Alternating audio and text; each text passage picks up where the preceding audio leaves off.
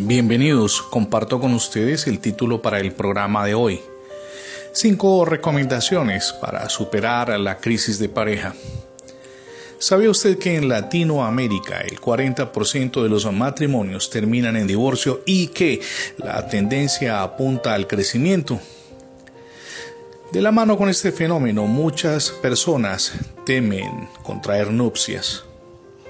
Lo más grave del asunto es que, producto de las separaciones, quedan hijos inmersos en hogares disfuncionales. Es natural y hasta previsible que la relación conyugal no fluya como esperamos, pero ese no es motivo para rendirnos fácilmente y ustedes y yo tirar por la borda lo que hemos construido juntos para evitar precipitarnos al precipicio del divorcio, compartimos con usted algunas recomendaciones valiosas para ponerlas en práctica. Número uno, recuerde que no nos hemos unido a una persona para experimentar y que el matrimonio es para siempre. Número dos, todos tenemos fallas y su pareja no es la excepción. Número tres, no niegue las realidades, reconozca los problemas para poder arreglarlos. Número 4.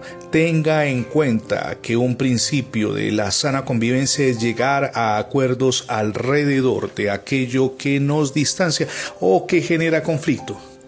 Y número 5. Enfóquese en los aspectos positivos de su cónyuge y no solamente en los errores.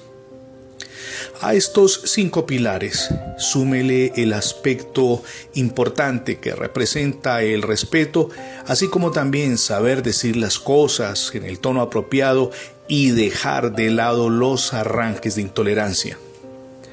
En la Biblia leemos que si alguno prevalece contra uno, dos le resistirán y cordón de tres dobleces, dice la palabra de Dios, no se rompe fácilmente.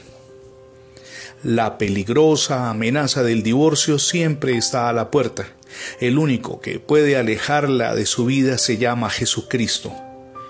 Hoy es el día para que le rinda su vida y su hogar al Hijo de Dios.